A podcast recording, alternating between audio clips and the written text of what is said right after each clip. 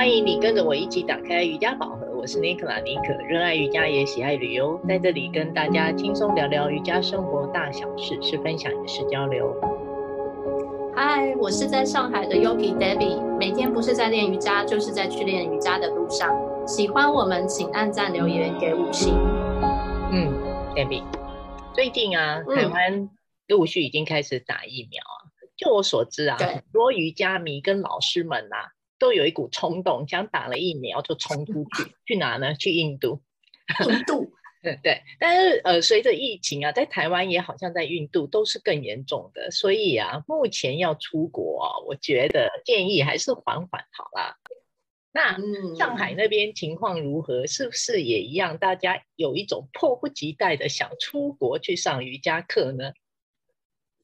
对哦，我上海的老师也很想去的样子。其实上海这边疫苗已经打得如火如荼了，嗯、但是出国目前还没松绑，那所以比较多朋友旅游还是以国内旅游为主啦。嗯，对。那你有没有想过去印度上瑜伽课呢？N 年前来上海之前的空窗期，曾经想过去北印，但反正阴错阳差之下拿到了一个新工作的 offer，也就作罢了。也许当时的时机未到吧。你呢？嗯、你有想过去印度吗？还有，你这么爱出国玩，有没有一些国外上课经验可以来聊聊的？你说我本人吗？对呀、啊，那两年出国的确不忘瑜伽，工作出差或是纯旅游哦。就是应该说，去年如果没有碰巧碰上疫情，我想我我现在或者是呃。呃，就是去年的时候会去印度待一阵子，想要去上课学习学习，但是嗯，最后一次出国在疫情之前，倒是去了巴厘岛上瑜伽课。哦，巴厘岛让我那个脑子里想重温茱莉亚·罗伯兹的电影《Pray Love》。嗯、女主角电影里好像也是跟了大师学习而开悟了耶！真的真的，我因为那一次去回来之后，我又看了两遍那部电影，真的真的很有感触。嗯，真的。哦、不过啊，今天我想分享的不是巴厘岛，而是说，呃，是我去泰国清迈的第一次的瑜伽旅游，那是我第一次专门想上瑜伽而去的一个地方哦。嗯，当时哦，嗯、我记得我在胡志明长期出差的时候哦，当时是星期六，也是要上整天班的，非常的辛苦啊。对，那一整个星期下来啊，只有星期天让人有休假放松的感觉，当时真的觉得很不习惯。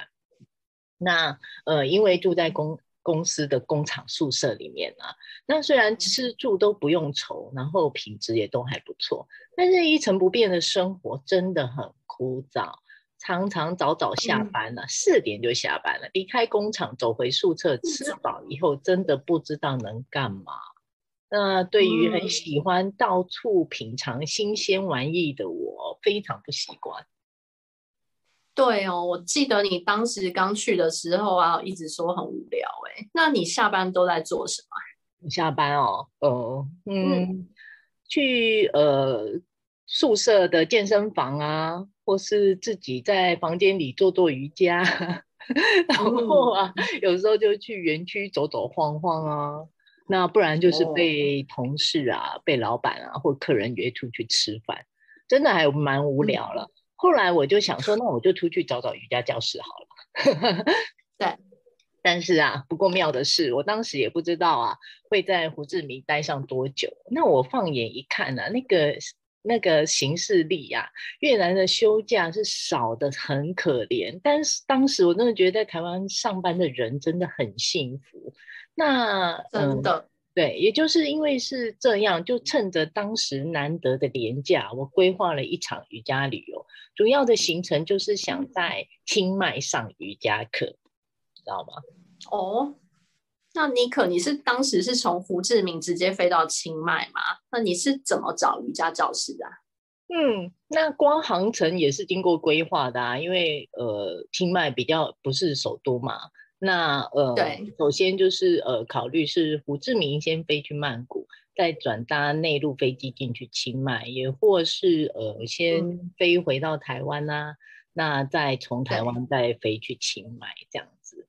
那呃，瑜伽教室呃是在网络上搜寻的啦，我找了几间哦，看了一下感觉，那比较了一下。那当时啊，我也是很积极啊，我竟然还写信啊，去给人家询问了一些课程的内容啊，老师教的方式或者是费用的细节。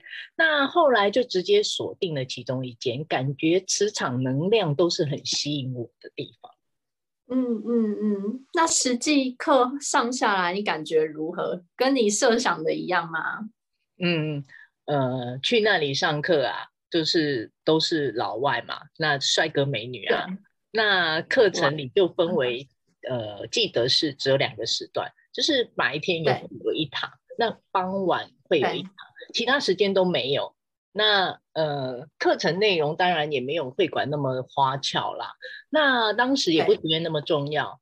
那只是去体验这种外国那种老外教的瑜伽教学方式，那个是或者是呃上课时候的那一种感受。那呃我还记得啊，那个地方是在比较偏市区的地方，不是热门景点的打卡区。嗯、那呃对呃记得教室就是夹在不起眼的小巷子之间呢、啊，是一间那种独栋的纯木质的老宅啊。嗯呃大门。一推进去，就是你会听到门这样，就是 像电影演的。大门进去就会有一个那个那个小庭院呐、啊，哦，那看到主人就在那边修缮的一些木制品啊，那也整理着他的草木啊，非常简单，非常的惬意。嗯、那一进门呢、啊，忍不住先来点杯饮料，聊聊天呐、啊，休息一下。那呃，他的教室是在二楼嘛？嗯、那走上去木质楼梯，那还会那种吱吱作响，这样就是踩到那个木板的那种声音。那我很喜欢这间教室给我的感觉，非常的有历史啊。嗯、那主人呢、啊，嗯、跟老师都很随意。呃，那刚刚说了嘛，那呃，教室是在二楼，没有冷气。对，那呃，连窗户都是木质的哦。那呃，记得当时上课啊，嗯、有时候下午会有会下雨嘛，那一边上课就能听到就是户外的呃小鸟叫啊，或者是树叶啊被风吹起的那种摇晃的声音啊，嗯、那时你听到那个雨声啊，竟然是如此的自然，那就会觉得、嗯、哦，就没放音乐也是觉得非常好听。那偶尔啊，对那个主人有养猫啊。猫就会不时的上楼来看看你做的怎么样，这样。哇，听起来是很大自然跟大自然融为在一起的感觉。嗯，你真的是很会找这种没有被发现的好地方。那呃，除了啊早晚一堂课，另外安排了一趟啊那种户外攀岩行程。那呃，嗯、远离那种。清迈热闹市区的菜市场行程，整丢真的是超级好，你知道吗？嗯，那你当时住在哪里？我确定了我要去上课的地点之后啊，我马上啊就在附近啊搜寻，找到一间那种精品旅馆，旅馆啊非常的新，而且很新潮。然后新潮在哪里嘛？它是一间啊。素吃素的素素食精品旅馆啊，嗯、那整间都是白色的基底色调。那当时刚开没多久，入住的人好少，知道吗？我去了真的很惊喜，我是 VIP 客人啊，包栋，对，到包栋。人家去泰国啊，不是就是我们之前去泰国，不是有吃泰式料理呀、啊？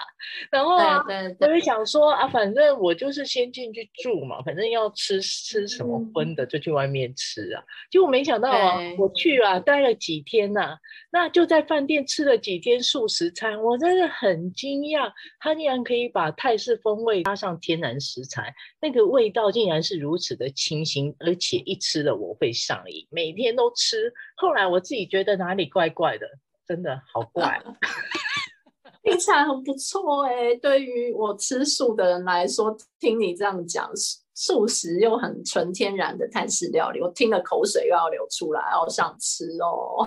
好好吃，其实就天天吃也没什么不好啊，到底有什么不对啊？我本来想说，那我只是住一下，吃要吃什么就去外面吃嘛。结果啊，一杯泰国那个啤酒也没喝到，泰式海鲜也没吃到，我的咖喱鸡也没有吃到，嗯、我就觉得很不对劲啊。我就想说，哎、欸，最后一天呢、啊，我不可以错过嘛，来一个菜市场行程，嗯、所以我就租了一台 taxi。去市区观光啊，嗯、那也去吃了一顿海鲜餐。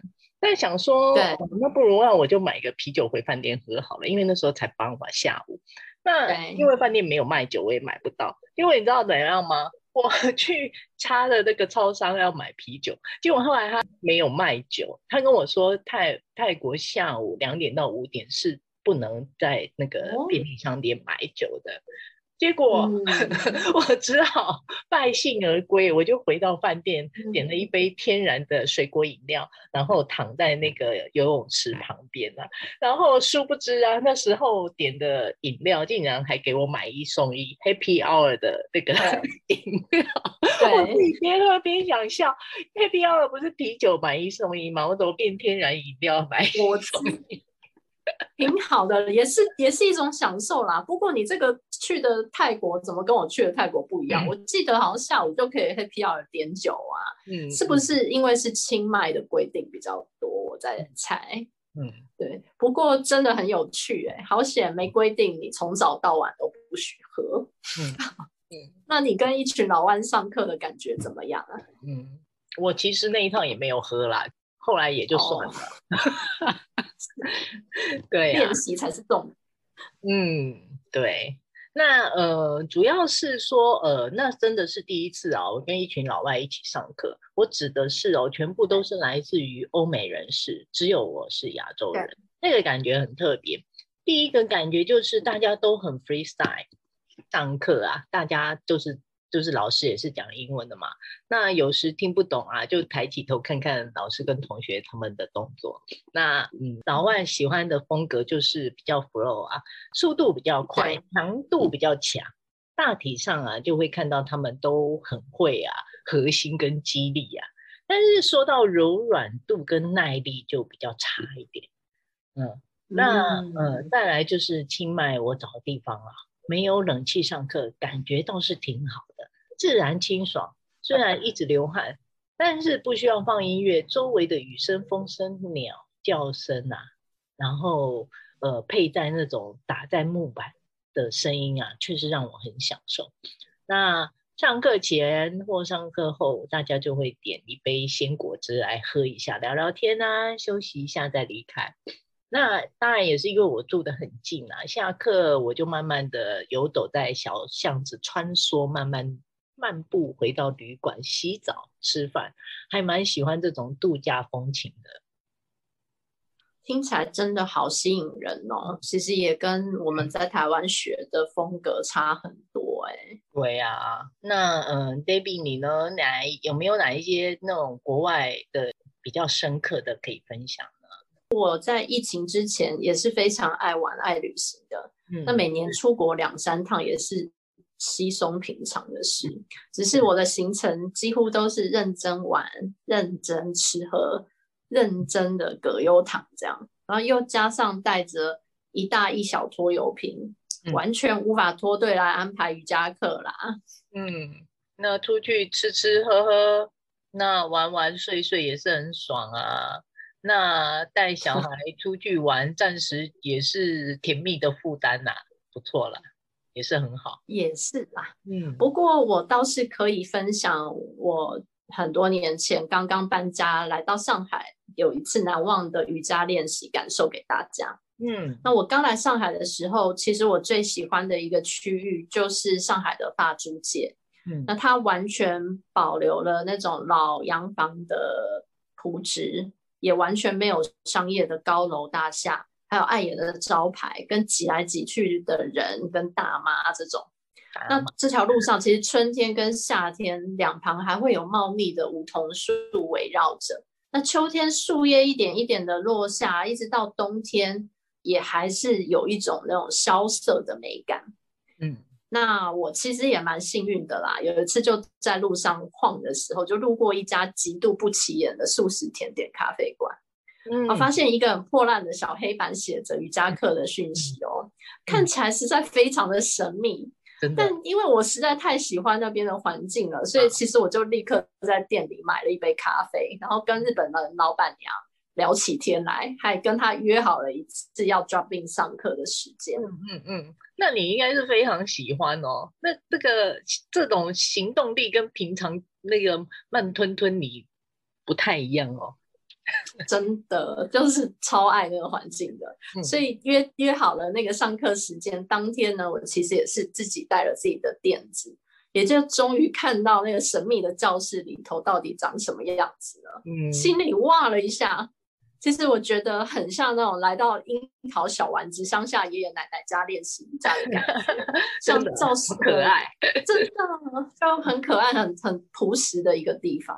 嗯、教室的墙面啊、地板啊、天花板，其实都是很有年代感的木头做的。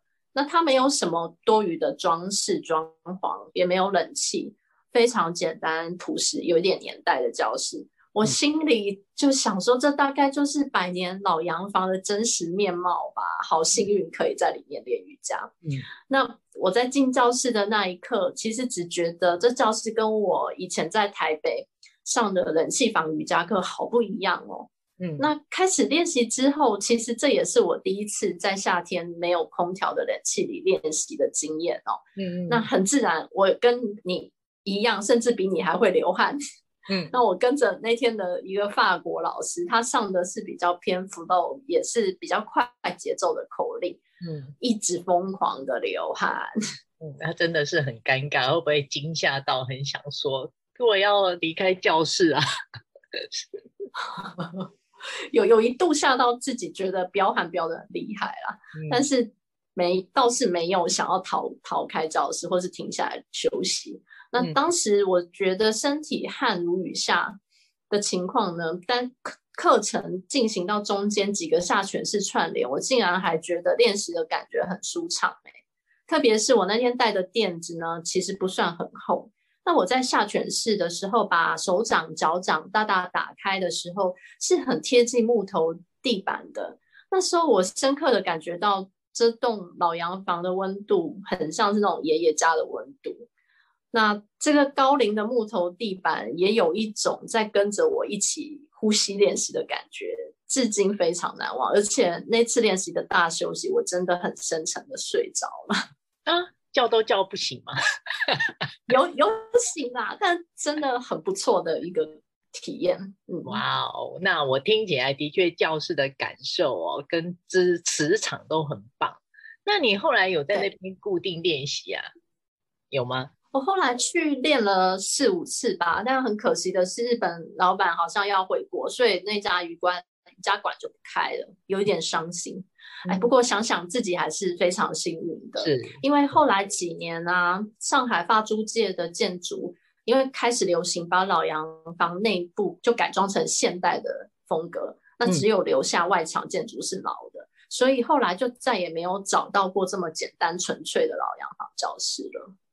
那另外一个收获是，我也发现搬来上海的我啊，有一点开始了新的瑜伽练习感受，自己好像又更认识了自己一点点嘞。嗯，也是有发现自己就是喜欢那种老老的、旧旧的、破破的教室吗？你太一针见血了。不过你说的对，我就是喜欢旧跟老的房子还有东西哦，嗯、因为就是那种有温度的感觉。好像就再也回不去那种漂亮高级的会所练习了。像后来 Pure Yoga 有来上海开嘛，也开在我之前上班公司的旁边。那我去上了两三次课，真的是怎么试都没有打到自己心里的感觉，完全都提不起劲来交那个会费。嗯，对啊，这样听起来啊，我们两个在国外体验的呃一些瑜伽经验啊。好像需求跟元素都挺像的嘛，这个这个倒是在台湾真的比较少见哦。没错没错，那我想到啊，因为你现在正在经营的瑜伽旅游，除了台湾之外啊，还会不会有海外版？